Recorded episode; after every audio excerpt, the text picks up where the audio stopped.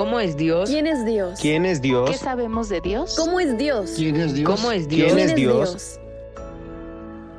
¿Conoces a Dios? Descubramos más de su carácter en esta serie de reflexiones.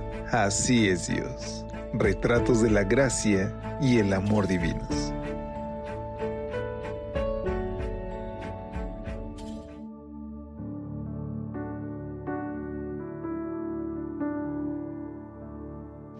¿Qué tal? Qué gusto poder saludarte en esta mañana. Gracias por estar con nosotros, querida amiga, querido amigo que nos escuchas. Es un privilegio para mí darle voz a esta serie de reflexiones que nos hablan más acerca del carácter, la gracia y el amor divino de nuestro Creador. Cada mañana en este tu espacio de lecturas devocionales para adultos, conocemos un poco más acerca del carácter de nuestro Creador.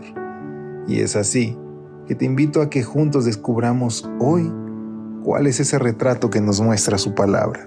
Pero antes, quiero reiterarte la invitación para que te suscribas a nuestro canal de Telegram. Lo puedes encontrar poniendo en el buscador Evangelike y darle suscribirse.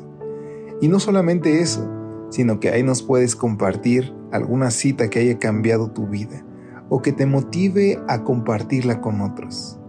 Nosotros la recuperaremos para darle voz y que otros también puedan ser inspirados por esa frase que en algún momento transformó tu vida.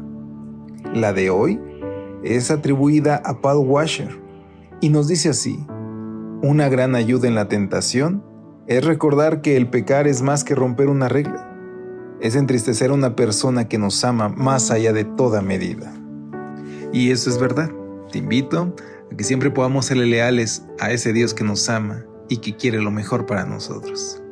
Y vayamos entonces juntos a la reflexión titulada Un Dios que ve lo que nadie ve.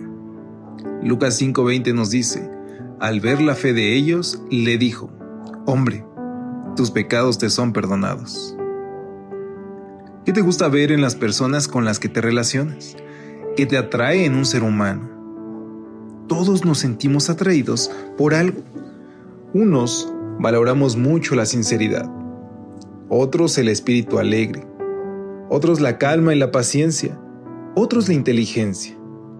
En una ocasión yo estaba presente cuando una persona le dijo a otra, quiero darle las gracias por su sencillez. Así somos, nos fijamos en aquello que valoramos como importante. Quiero decirte esta mañana que hay cosas en las que Dios se fija de manera particular. Hablo de actos muy puntuales de los seres humanos que constituyen para Él una suerte de espectáculo para disfrutar. Una de esas cosas que Dios nunca pasa por alto es la fe en Él. Nuestro Dios es fuertemente atraído por la fe de un ser humano. En una ocasión, una mujer enferma tocó el borde de su manto sin intentar convertir eso en un acto público. Pero Jesús no permitió que semejante demostración de fe quedara en el anonimato. En otra ocasión, un centurión romano le pidió que sanara a su siervo, y la Biblia dice que al oír lo que ese hombre dijo de él, Jesús se maravilló. Y dijo a las personas que lo seguían que ni aún en Israel había hallado tanta fe.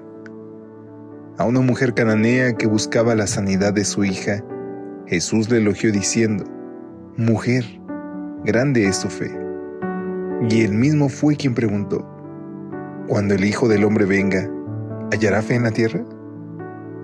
En la escena reflejada en el versículo de hoy, Jesús estaba enseñando en una casa cuando llegaron unos hombres con un paralítico y lo introdujeron por el techo para pedir a Jesús que lo sanara.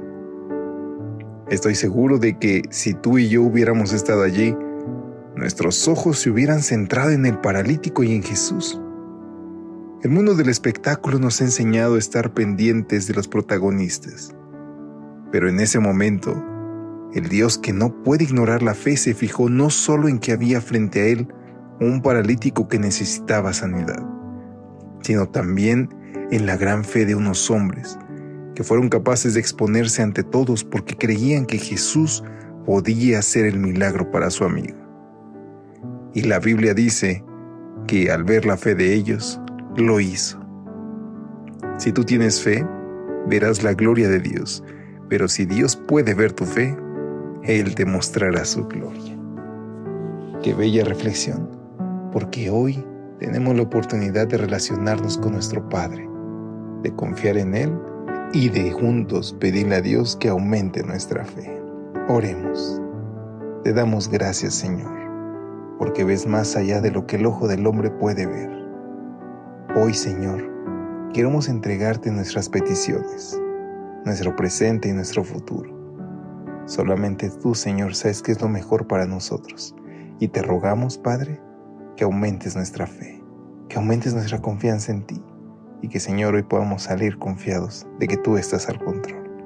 Te lo agradecemos en el nombre de Jesús. Amén. Dios te bendiga. Hasta pronto.